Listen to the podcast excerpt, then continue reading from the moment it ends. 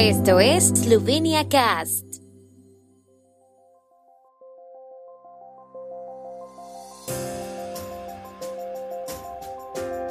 Noticias. Ministros de Relaciones Exteriores de la Unión Europea han verdado sobre las relaciones con China. Inician las 56 jornadas de estudios Draga. Festival del Chocolate cancelado en Radovlitsa debido a condiciones epidemiológicas. En el segundo día de una reunión informal en Verdo Pricranio organizada por el jefe de la diplomacia eslovena Angel Logar, los ministros de Asuntos Exteriores de la Unión Europea debatirán las relaciones con China, la postura de la Unión con los estados del Golfo y la cooperación de la Unión Europea con la India y la región del Pacífico.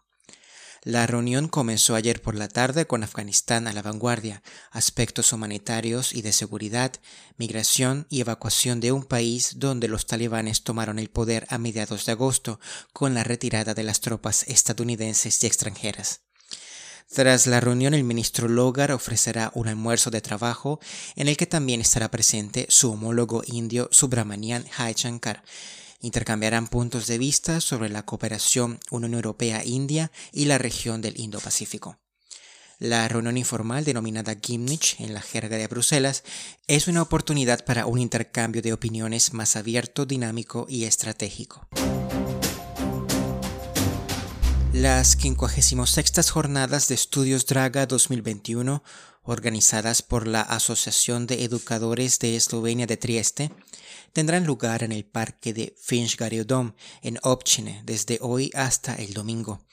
También este año los organizadores creen que estarán marcados por los valores de la eslovenidad, el cristianismo y la democracia, así como por las medidas contra la propagación de la pandemia COVID-19. Para ingresar a la sede será necesario cumplir con las condiciones del PCT, recuperados, vacunados, testeados. También será posible seguir las jornadas de estudio de forma remota.